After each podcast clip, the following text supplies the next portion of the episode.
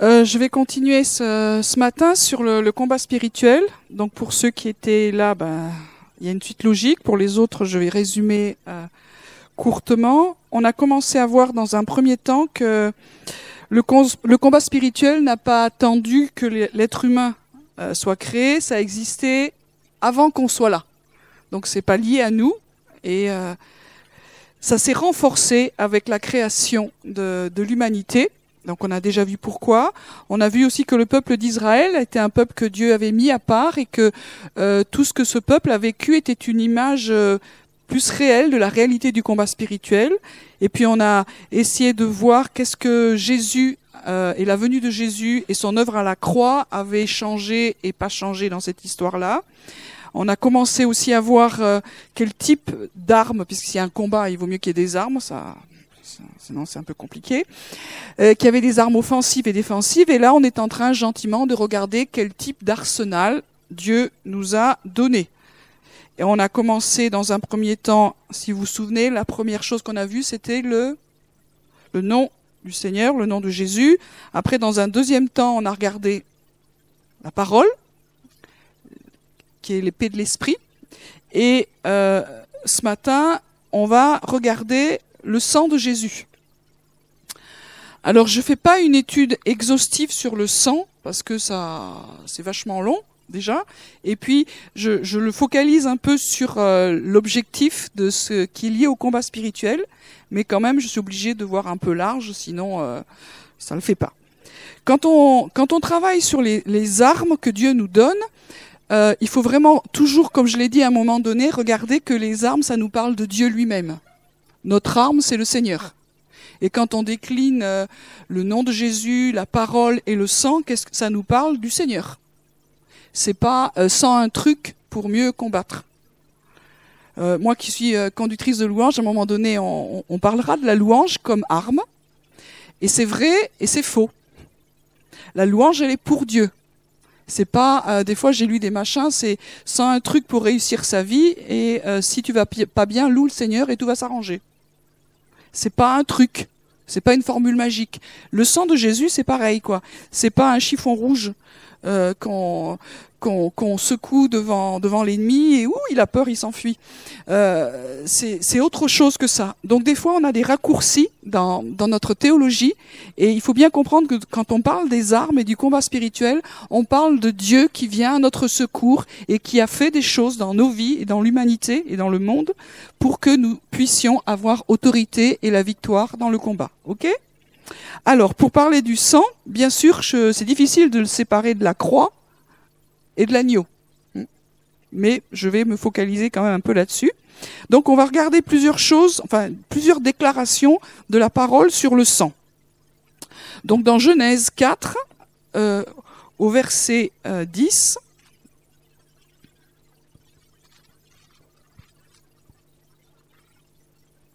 si j'y arrive. Euh, voilà. Alors Dieu dit, c'est un moment un peu compliqué, c'est le premier, le premier crime sur la, la planète Terre. Alors Dieu dit, qu'as-tu fait? La voix du sang de ton frère crie du sol jusqu'à moi. Donc c'est une première déclaration dans la parole, c'est que le sang, il parle. Vous, quand vous vous coupez, normalement, et qu'il y a du sang qui, euh, qui coule, euh, ça vous dit rien mais euh, spirituellement, quand du sang coule, il y a quelque chose qui se passe dans le monde spirituel. Le sang parle. Waouh, les, neurones de français commencent à...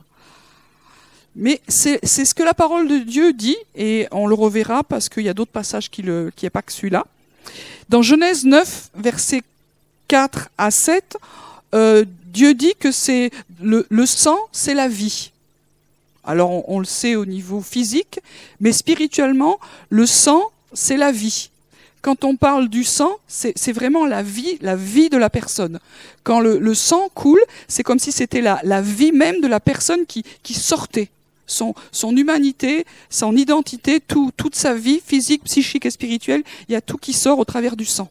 Et c'est pour ça qu'il y a plein de textes dans, dans la parole qui dit, où Dieu dit, attention, le sang c'est important, c'est précieux.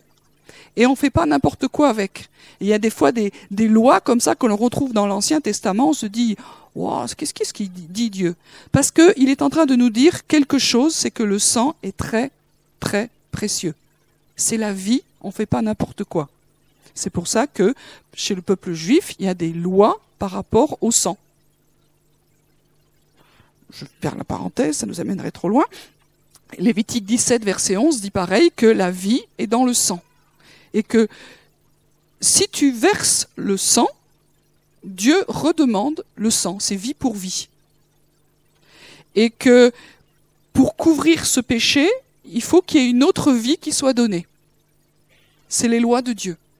Après, si vous n'êtes pas d'accord, vous prenez votre téléphone et vous appelez les réclamations célestes en disant je ne suis pas d'accord et vous expliquez avec Dieu, mais la parole de Dieu, elle dit ça. Elle dit que si quelqu'un répand le sang, c'est-à-dire qu'il prend la vie de quelqu'un, ce sera euh, couvert si une autre vie est donnée, c'est-à-dire un autre sang. Et pour que ça marche, il faut que cette autre vie, elle soit innocente. Et après, on verra encore plus. Donc Dieu a prévu, dès les temps plus reculés, qu'il y aurait des sacrifices d'animaux. Les animaux, ils n'ont rien demandé. C'est tombé, paf, toi, t'es es pris, t'es mis à part, et on va répandre ta vie, on va répandre ton sang à cause du péché de monsieur machin. la petite bête, euh, ou la grosse bête, ça dépend, euh, elle avait rien, rien demandé.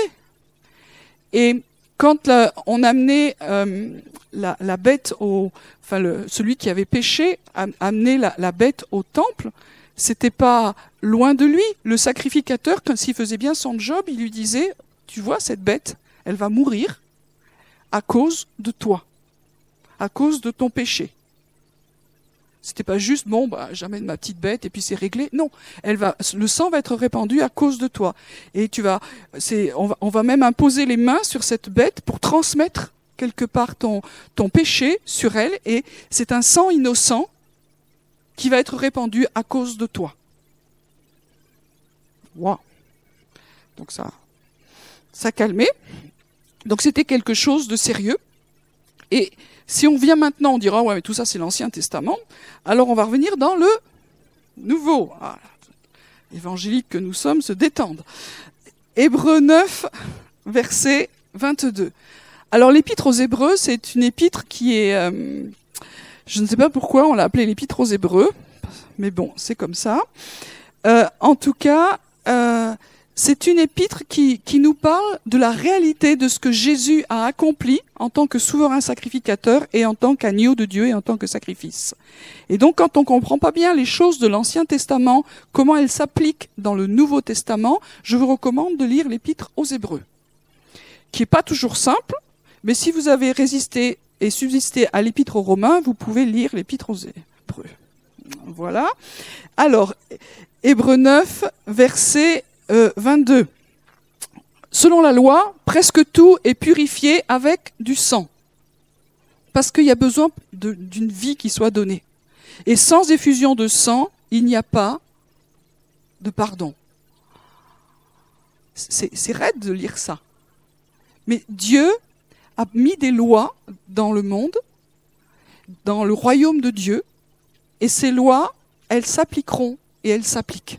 Et si on ne comprend pas ça, on ne comprend pas pourquoi Jésus est venu. C'est que Dieu est un Père aimant, mais en même temps il est juge et il est juste. Il est juge souverain, et quand il, il met des lois, il ne peut pas s'arranger. Nous, dans la justice humaine, on peut s'arranger.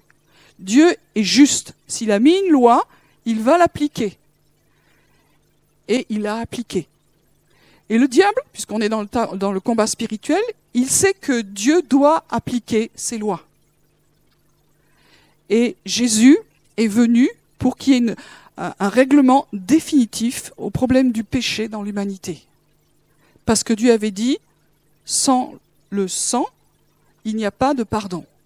Et vous vous souvenez, parce qu'on l'a déjà vu en tout cas, que l'agneau de Dieu, celui qui allait donner sa vie, le sacrifice, la victime expiatoire, si on prend tous les mots, quand c'est que Dieu a pensé qu'il fallait qu'il soit euh, prévu? Quand c'est que l'agneau a été préparé? Voilà, bien avant que le monde existe. Ça veut dire que Dieu, dans ses lois, avait aussi choisi et déclaré que, en fin de compte, c'était lui qui réglerait ce problème en se donnant. il est à la fois juge, souverain sacrificateur, et puis aussi l'agneau de Dieu. C'est des choses qui nous dépassent. Nous, on ne l'aurait pas fait. Mais la, justice, l'amour de Dieu, qu'on ne peut jamais séparer, ont fait que les choses se sont déroulées ainsi. Et donc aujourd'hui, on sait que, comme on reprend ce texte, il était donc nécessaire, d'une part, que les représentations des réalités célestes soient purifiées de la sorte et que d'autre part les réalités célestes elles-mêmes le soient par de meilleurs sacrifices. Car Christ n'est pas entré dans un sanctuaire fait par la main de l'homme, imitation du véritable, mais dans le ciel lui-même, afin de se présenter maintenant pour nous devant la face de Dieu. Il n'est pas entré afin de souffrir lui-même plusieurs fois, comme le souverain sacrificateur entre chaque année, dans le sanctuaire avec du sang étranger, car alors le Christ aurait dû souffrir plusieurs fois depuis la fondation du monde. Mais maintenant, à la fin des siècles, il a paru une seule fois pour abolir le péché par ce son sacrifice. J'arrête là, mais vous comprenez ce que ça veut dire? Dieu a donné au peuple d'Israël euh, des lois qui sont comme l'ombre des choses à venir. Alors aujourd'hui, on est méprisant sur l'ombre. Mais des fois, vivre l'ombre, ça veut dire que la réalité n'est pas loin. On est d'accord. Donc ça veut dire que la, la, réalité était là, mais comme Jésus n'était pas venu, c'était l'ombre de ce que Christ allait accomplir. Et là, on parle d'une fête qui a eu euh, chez le peuple juif qui s'appelle le Yom Kippour. On en a parlé un petit peu, vous vous souvenez? Une fois par an, c'est ce que ce texte dit, le souverain sacrificateur rentrait dans le lieu très saint. Il y rentrait jamais. Une fois par an, il y rentrait pour amener du parfum, avant toute chose, et puis pour y amener le sang. Et le sang, il faisait l'aspersion du, sang qui avait été répandu d'une victime sur l'arche. L'arche, vous, vous êtes censé savoir, hein en tout cas pour ceux qui connaissent le Seigneur et qui lisent un peu leur Bible. Et il, y avait un endroit qui s'appelait le, propitiatoire. Ça, c'est un mot. Moi, quand j'ai commencé, le propitiatoire, la vache, qu'est-ce que c'est ce truc-là? Voilà, c'était le, dessus, le couvercle, on va dire en hébreu, c'est comme ça que ça se dit, le couvercle de l'arche. Et il faisait vraiment l'aspersion du sang sur, euh, ce couvercle. Et puis, il, ressortait, et tout le monde était content qu'il soit ressorti vivant. Et je vous passe la, liturgie et le, le, le, process de tout ce qu'il y avait à Kippour, mais c'était une fois par an. Et une fois par an, tout le peuple espérait que tous les péchés du peuple seraient pardonnés. Et ça remettait les pendules à zéro, et on repartait pour un an.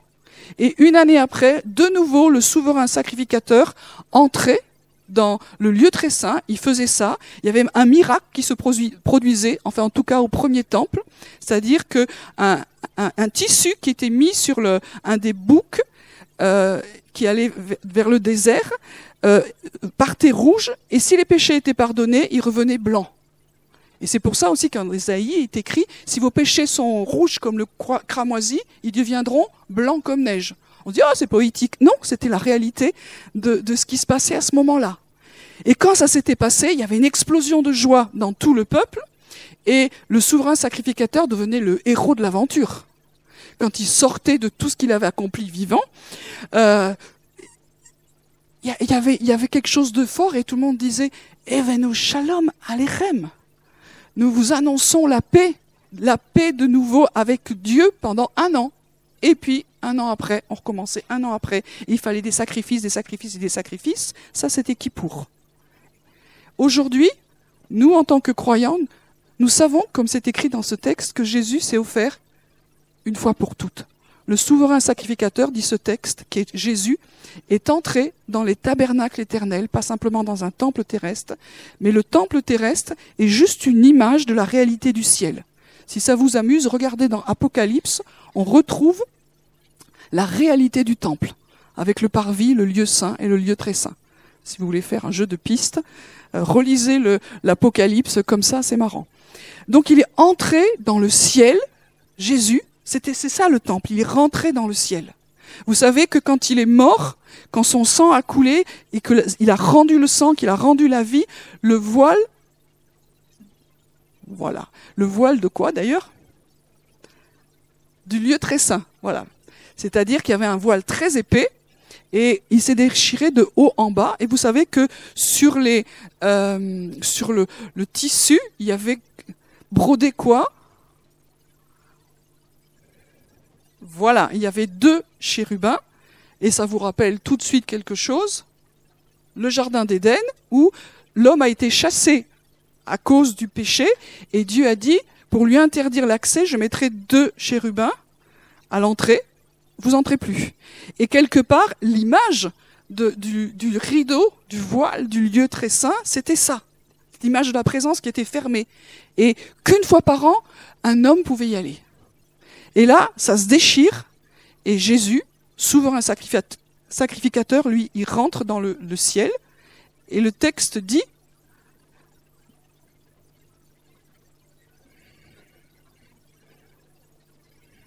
Merci pour cet intermède musical. Voilà. Et le texte dit que euh, le, ciel, c'est carrément sa chair, c'est un mystère. Hein. Il est rentré, il est rentré, est, la mort n'a pu le retenir. Je passe parce que c'est pas mon sujet. Il, il, est resté un moment sur terre, et puis il y a eu l'ascension. Il est monté dans la gloire, il est monté au ciel. Il est venu en tant que souverain sacrificateur, et il est venu en tant qu'agneau de Dieu, parce que dans la nouvelle alliance, il est souverain sacrificateur sacrificateur et il est agneau. Et il a présenté son propre sang. Et en faisant ça, ce sang a couvert le péché. Et c'est étonnant parce qu'on voit que dans le ciel, il y avait des choses qui avaient besoin d'être purifiées. Sur la terre, on a bien compris. Mais dans le ciel, il y avait des choses célestes qui avaient besoin d'être purifiées. Pourquoi? Vous relirez votre Bible.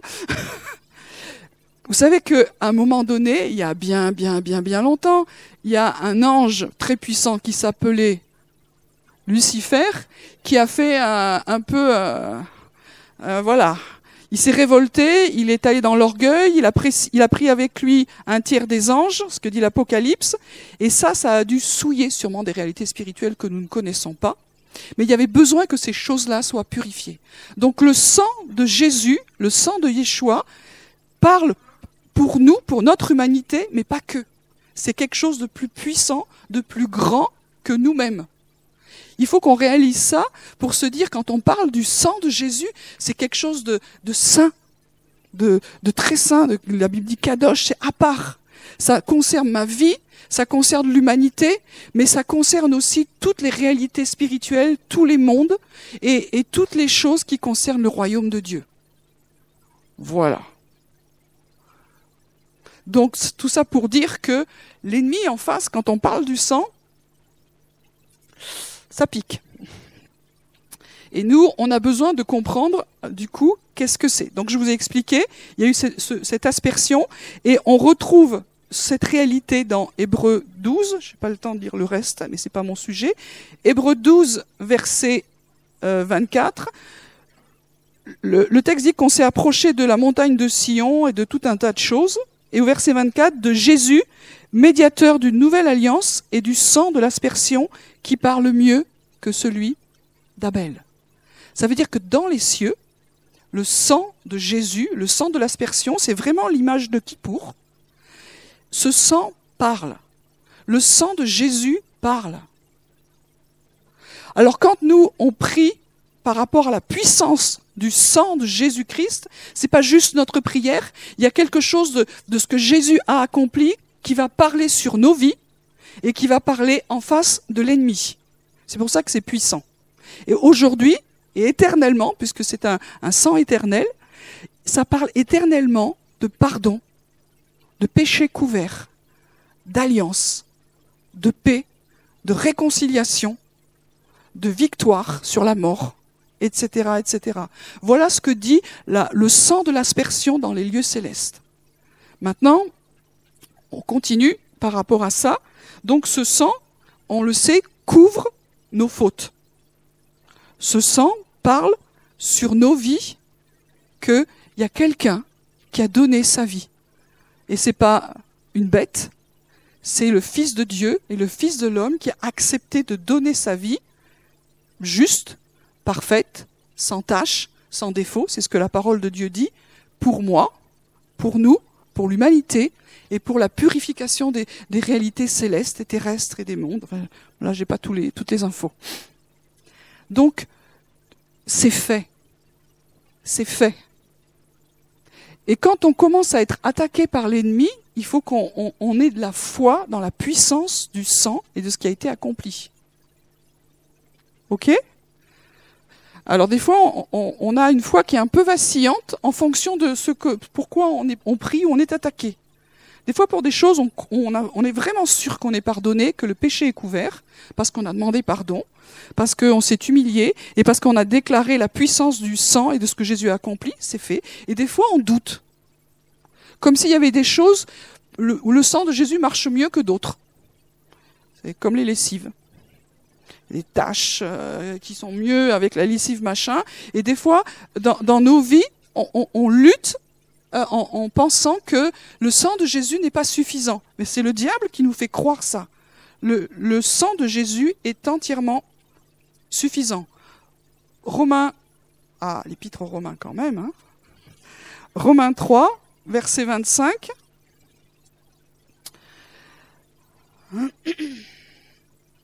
C'est lui, donc Jésus, que Dieu a destiné comme moyen d'expiation, ou un sacrifice, pour ceux qui auraient la foi en son sang afin de montrer sa justice. Donc ce que le Seigneur est en train de nous dire par rapport au sang, il faut avoir la foi que le sang de Jésus-Christ a tout couvert, tout accompli.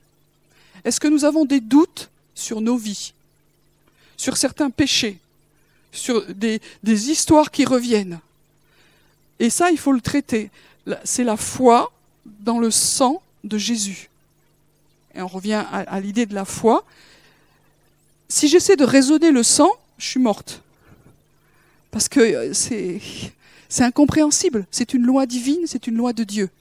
Nous, on aurait prévu autre chose. Mais Dieu a dit, voilà, s'il y a un sang pur qui est donné pour ton péché, alors tu seras pardonné. Et j'envoie et je donne ma vie et je viens m'incarner sur cette terre. Tu le crois ou tu le crois pas, ça s'appelle la foi. Voilà. Et ce sang parle plus fort que tous les autres sangs et toutes les autres voies. Ok? Donc, Éphésiens 1, verset 7 dira que en lui, nous avons la rédemption par son sang, la rémission des péchés. Donc moi, ce que je vous encourage pour avancer dans l'autorité que nous avons dans le combat spirituel, à déclarer régulièrement qu'en en lui, par le sang de Jésus-Christ, nous sommes sauvés, mais nous sommes purifiés de tous nos péchés. Ça veut dire que le sang couvre. Et des fois, on rappelle à Dieu nos fautes qui ont déjà été couvertes. On n'est pas toujours logique. Deuxième point, le sang nous délivre du jugement et de la mort. Et ça, c'est une autre fête, c'est Pâques, c'est Pessah. Vous savez qu'à un moment donné, le peuple juif, hébreu, était en esclavage en Égypte. Et ça, c'est une image aussi pour nous de dire que nous avons tous été en esclavage avant notre conversion avant d'avoir donné notre vie à Jésus, et des fois, ça, il y a des séquelles. Et euh, Dieu avait dit une, chose étrange je punirai, je jugerai, et puis la dernière plaie qui est venue sur le peuple d'Égypte, je tuerai les premiers-nés. C'est un, jugement qui est terrible. Est-ce que le peuple juif hébreu était plus méritant que le peuple égyptien? Pas du tout. Ils n'étaient pas mieux, et si un jugement venait, il n'y avait aucune raison qu'il vienne que sur eux.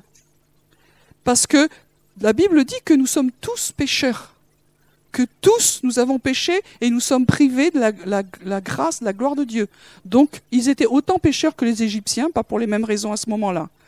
Donc pour qu'ils restent en vie, pour que le jugement ne vienne pas sur eux, qu'est-ce que Dieu leur a dit?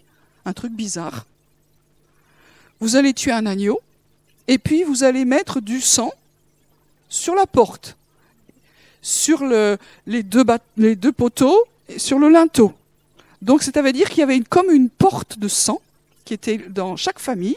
Et quand euh, cette, cette, chose terrible est arrivée en Égypte, eh bien, quand euh, l'ange de la mort voyait le sang, il est passé par-dessus.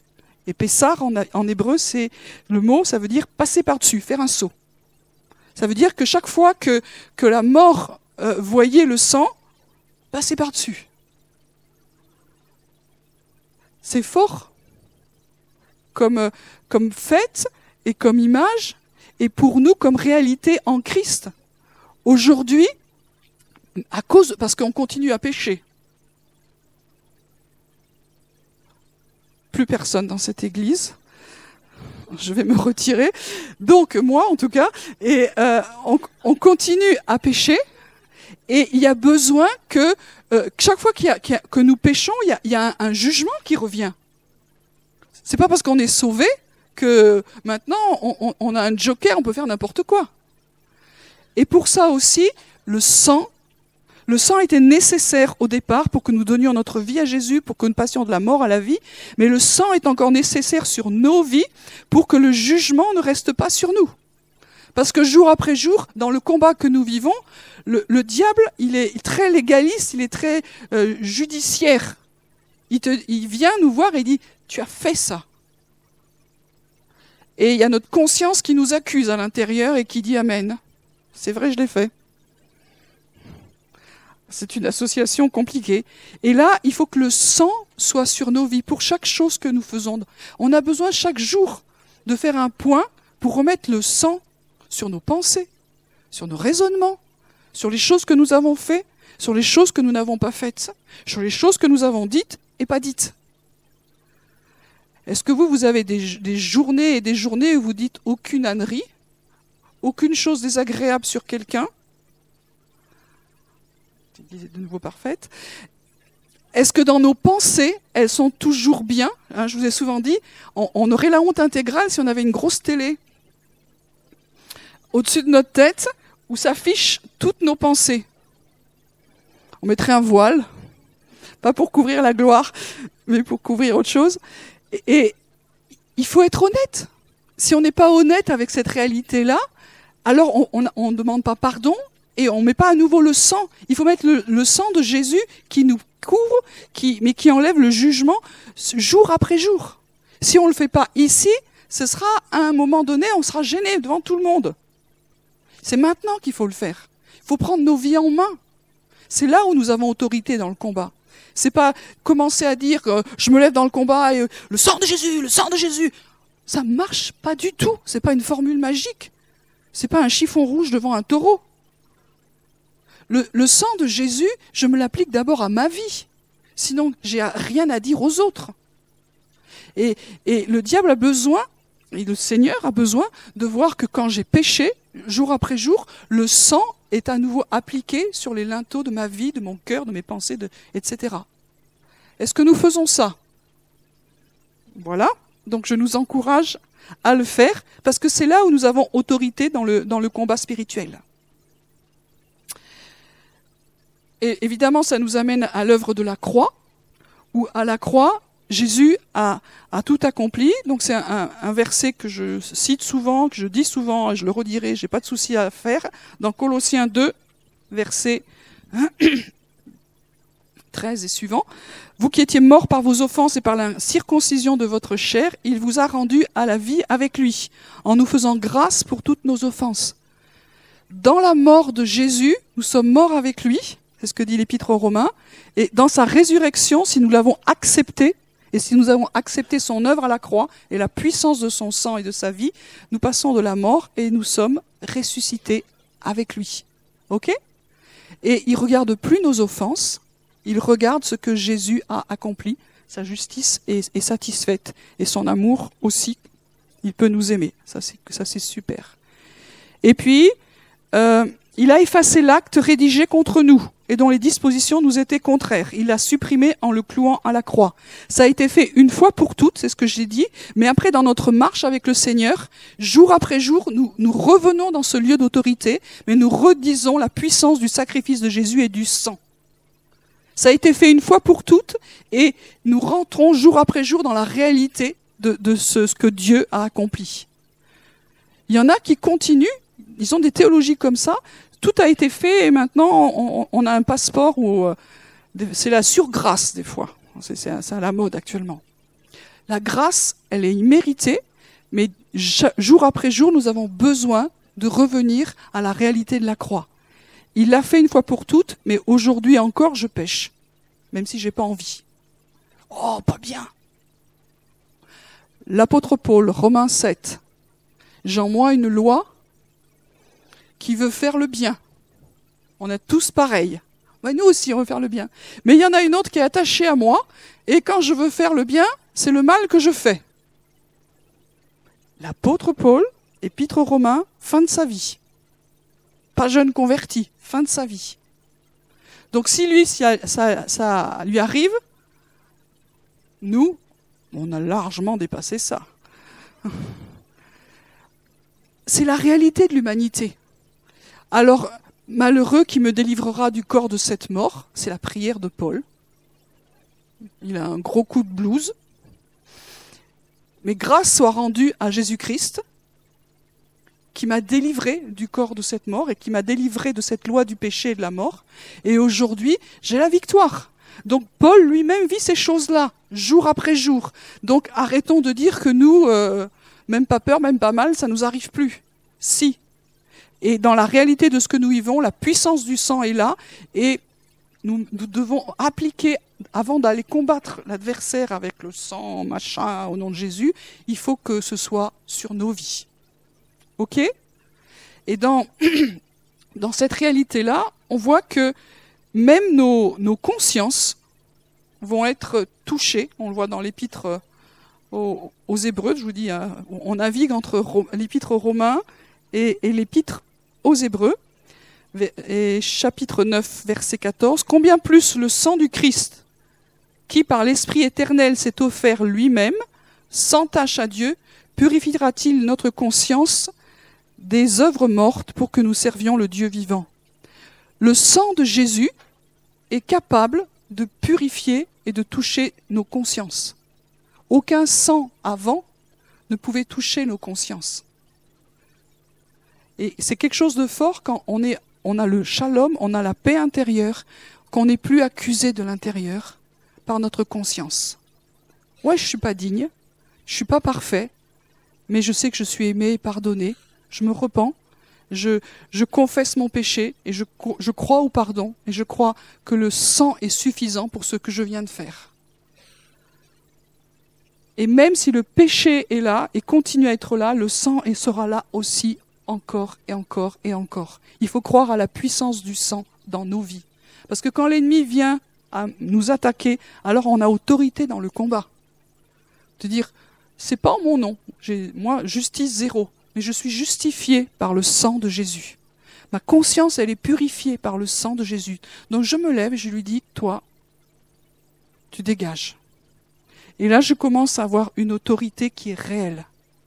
Et le sang, nous devons comprendre sa puissance, son autorité dans nos vies.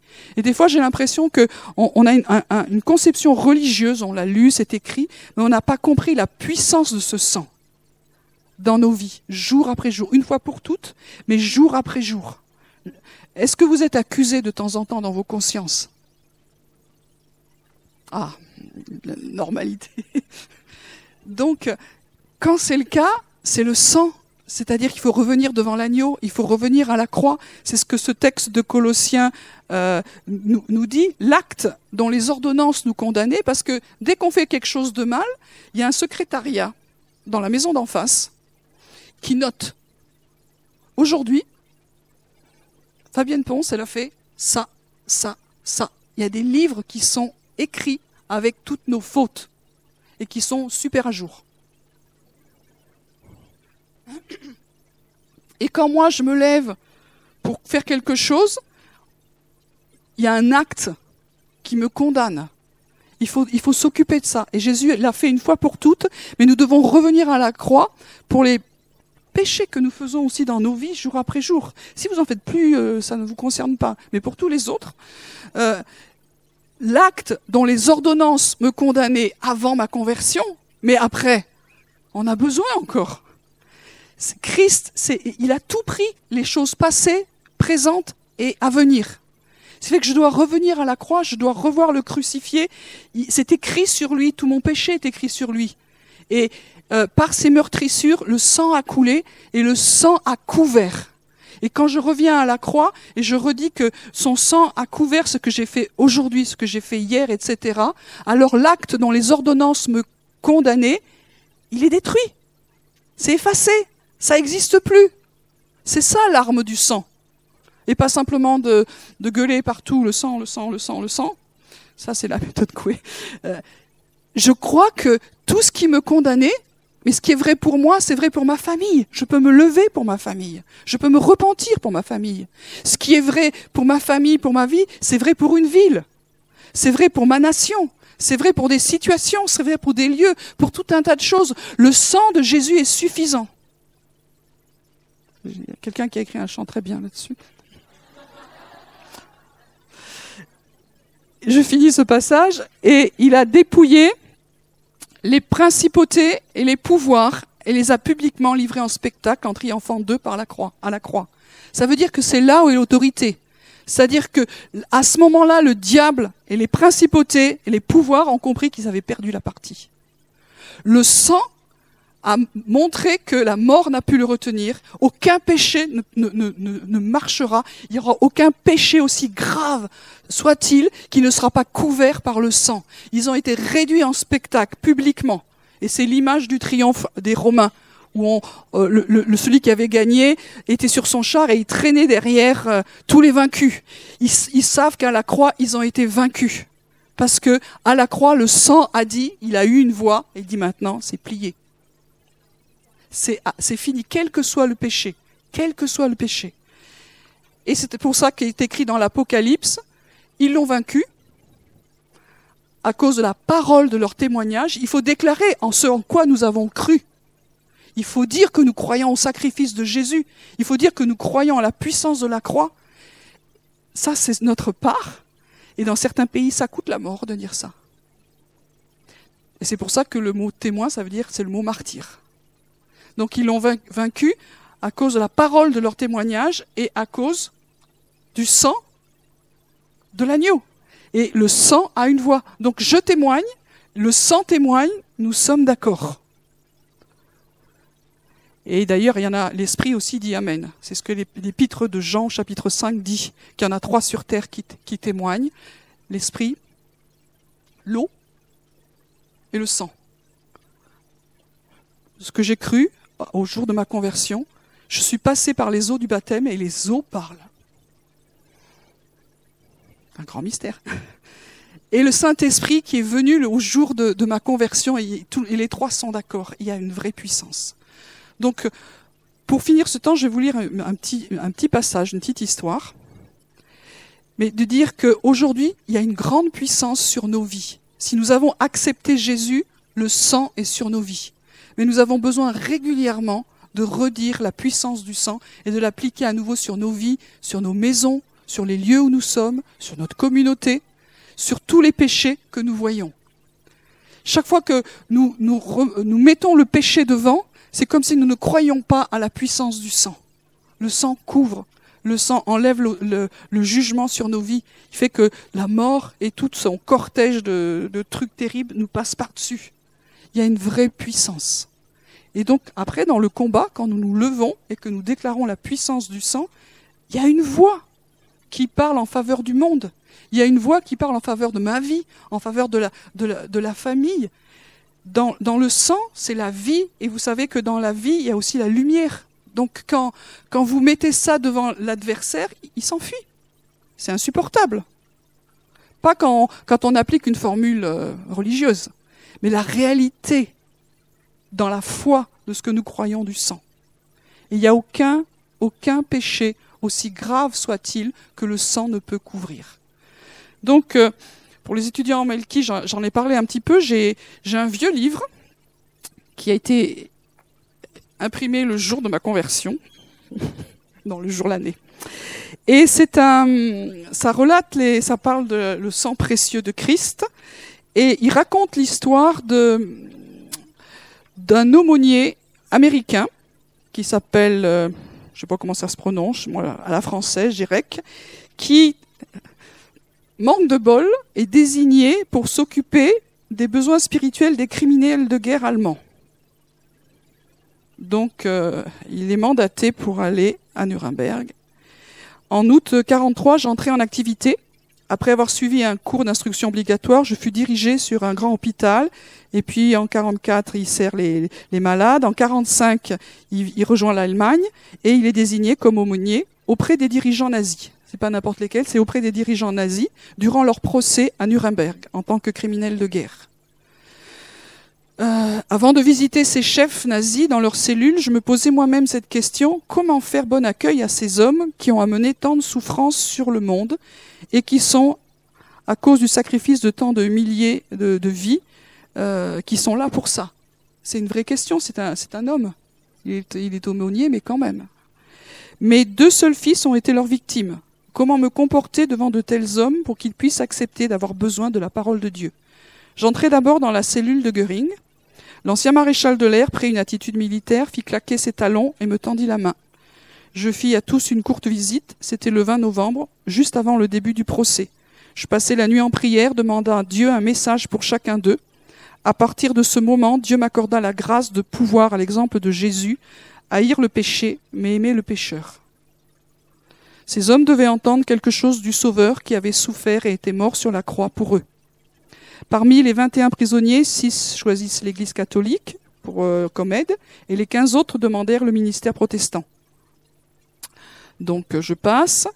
Euh, une grande cellule de prison fut transformée en petite chapelle où nous pouvions faire le service. Un ancien colonel des SS était l'organiste, à la fois pour les deux groupes. Vers la fin de mon service à Nuremberg, cet organiste crut en Christ. Le simple évangile de la croix avait changé son cœur. Et puis après, il cite tous les, criminels de guerre euh, que je vais mal prononcer, mais vous les connaissez, puis j'ai pas forcément envie de prononcer leur nom. Mais il y a tous les connus, hein. Tous ceux qui ont, si vous avez suivi le procès de Nuremberg, c'était tous ces gens-là qu'il a, qu'il a suivis. Donc Sokol fut le premier qui ouvrit son cœur à l'évangile. Il était père de dix enfants et avait une femme chrétienne. Après quelques visites, nous agenouillâmes ensemble au pied de son lit et je l'entendis prononcer la prière du publicain Ô Dieu, soit apaisé envers moi, pécheur. Je connus qu'il était sincère. Après, Friedrich von Schirach-Speer demandèrent à prendre la communion. En considérant ces trois hommes recevant le pain et le vin, je fus étreint par l'émotion, car Dieu avait puissamment opéré par sa parole et par son esprit dans les cœurs. Comme des pécheurs, ces hommes acceptaient le pardon accordé par Christ. Rieder, le chef de la marine allemande, lisait la Bible avec zèle. Souvent, il venait avec moi pour des passages difficiles et il prit très tôt la communion avec nous. Le chef d'état-major général de l'armée allemande me demanda de transmettre ses remerciements à ceux qui avaient songé au bien spirituel de ceux qui étaient des criminels.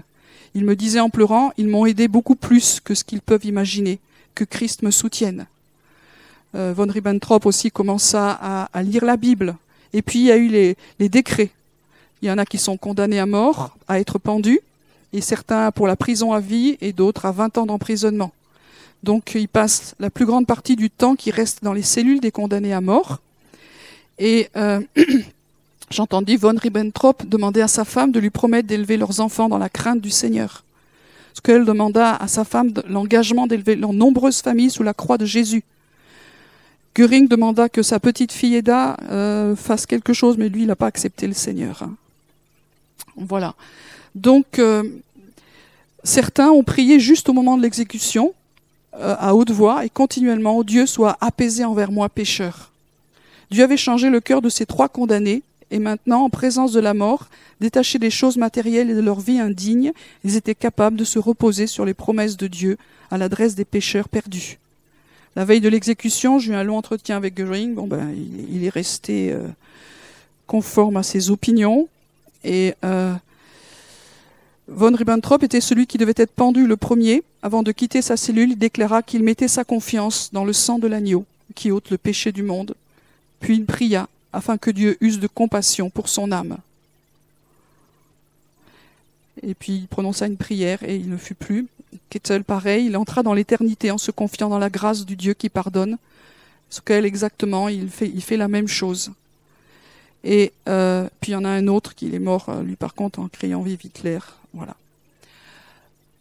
Je vous ai lu ça parce que je me dis, euh, le sang de Jésus est capable de toucher un homme. On est dans de la haute euh, criminalité, des gens qui ont vraiment été des instruments entre les mains de Satan.